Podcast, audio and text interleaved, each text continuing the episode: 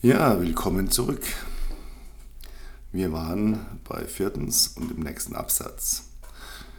Diva Italiana, mein Roman, ein Sommer in Rom. Es geht weiter. Aber Corrado war nicht dumm. Es dauerte nicht lange, da fing er mich ab, als ich gerade aus dem Supermarkt kam. Ich versuchte, die Tüte mit dem Wein so gut es ging hinter meinem Rücken zu verstecken, und er tat so, als würde er sie nicht bemerken. Ah, Signor Cavendish, wie geht es Ihnen hier bei uns? Brauchen Sie etwas? Alles in Ordnung? Ja, ja, alles bestens, murmelte ich und hoffte, dass der Lift endlich käme und mich nach oben entführen würde aus seiner Reichweite, weg von diesem Gespräch. Ich weiß, Sie sind sehr beschäftigt, aber ich möchte Ihnen kurz etwas zeigen. Nur eine Minute, ja? Kommen Sie, bitte. Damit drehte er sich um und marschierte auf den Hinterausgang zu. Es war klar, dass ich ihm folgen musste, und so warf ich einen letzten Blick auf den Fahrstuhl, der immer noch irgendwo zwischen den Stockwerken unterwegs war, und ging ihm hinterher. Ich hatte den Hinterausgang schon gesehen, aber ich war nie dort gewesen. Und als ich ihm und als ich nach ihm durch die Türe trat, blieb ich verblüfft stehen. Ich hatte gedacht, hinter dem Haus stünden vielleicht ein paar Mülltonnen oder Fahrräder, und dann käme schon das nächste Grundstück. Aber nein, es gab einen Garten, fast schon ein kleiner Park, wunderschön mit hohen Bäumen, einer Bank zum Ausruhen und einer Blumenpracht, wie ich sie hier nie vermutet hätte. Er bemerkte meine Verblüffung, lächelte vor sich hin und machte mit der Hand eine auffordernde Geste, ihm weiter zu folgen.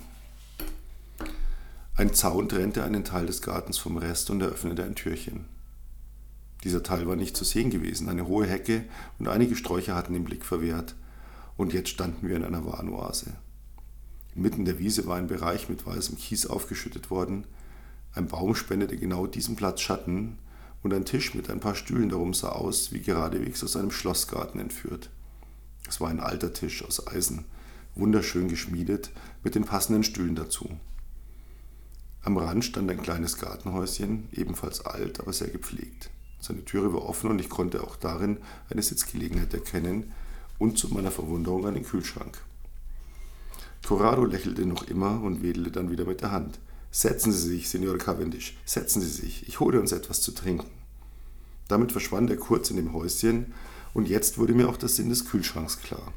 Denn darin hatte er eine Karaffe, frisch gefüllt mit Weißwein. Entweder hatte er die für sich selbst bereitet, um hier einen entspannten Abend zu verbringen, oder aber er hatte vorgehabt, mich abzufangen und war sicher gewesen, das auch zu schaffen. Fünftens. Eine Weile saßen wir uns schweigend gegenüber, nippten an unserem Wein, der unglaublich war, und ließen die Magie dieses Orts auf uns wirken. Hier bin ich oft, durchbrach er schließlich die Stille. Hier kann ich nachdenken, zur Ruhe kommen, mir Sachen überlegen, verstehen Sie? Ich nickte, setzte an, etwas zu erwidern, aber dann nickte ich nur nochmals. Er sah mich wieder mit diesem Blick an, dem gleichen, den er mir am ersten Tag zugeworfen hatte, wobei mir damals schon klar gewesen war, dass ihm ein solcher Blick genügte, um zu wissen, was in einem Menschen vorgeht. Er schenkte mir nach, zündete sich dann umständlich eine Zigarette an und sprach wieder. Jeder Mensch braucht einen solchen Platz, einen Ort, an den er gehen kann, um sich klar zu werden, um nachzudenken. Wo ist Ihr Platz dafür, Signor Cavendish? Ich hatte mit vielem gerechnet, aber nicht mit so einer direkten Frage. Ich schluckte mehrmals, sah ihn dann voll an, ich hatte plötzlich einen Kloß im Hals. Ich habe so einen Platz noch nicht gefunden. Er nickte, blickte dem Rauch seiner Zigarette nach, lächelte wieder. Jeder braucht so einen Platz. Sie müssen Ihren finden. Wir schwiegen eine Weile, dann setzte er noch nach. Rom ist ein guter Ort dafür. Auch wenn Sie sich hier noch nicht so wohl fühlen. Glauben Sie mir, die Stadt ist gut für Sie. Das Gespräch mit Corrado hatte mich verwirrt, aber es hatte, mich auch, hatte mir auch gut getan. Das war seit langem das erste Mal gewesen, dass ich mit jemand anderem als Frank gesprochen hatte. Und Gespräche mit Frank hatten selten eine auch nur annähernd therapeutische Wirkung auf mich. Es machte mir nur etwas zu schaffen, dass nun auch die Abendeinladung bei den Salernus unausweichlich geworden war. Corrado hatte nichts gelten lassen. Und so würde ich das durchstehen müssen.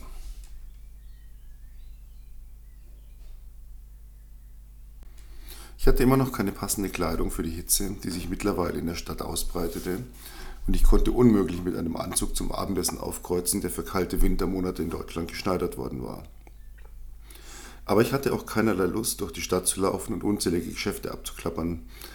Ich war gerade auf dem Weg in meine Bar, um zu frühstücken, als mich Corrado wiederum im Hausflur abfing. Er wollte wohl sicher gehen, dass ich abends auch erscheinen würde, und als wir die üblichen Floskeln über das Wetter und anderen Kram ausgetauscht hatten, fragte ich ihn rundheraus, wo ich etwas zum Anziehen kaufen könnte. Er stutzte kurz, schlug sich an die Stirn und schrie: Die Liste, die Liste, verdammt, wo habe ich immer nur meinen Kopf? Er verschwand in seiner Wohnung und kam kurz darauf mit einem Blatt in der Hand zurück. Hier, damit hielt er mir das Papier triumphierend vors Gesicht. Ich blickte etwas ratlos darauf und er beeilte sich, mir zu erklären. Sehen Sie, das sind alles Geschäfte unseres Vertrauens. Sie sollten dahin gehen, wenn Sie etwas brauchen. Bestellen Sie Grüße von mir und sagen Sie, Sie hätten, ich hätte Ihnen empfohlen, nur dort einzukaufen. Ich nickte, nahm den Zettel, bedankte mich und ging nach draußen. Aha, nun hatte ich also eine Liste mit Geschäften.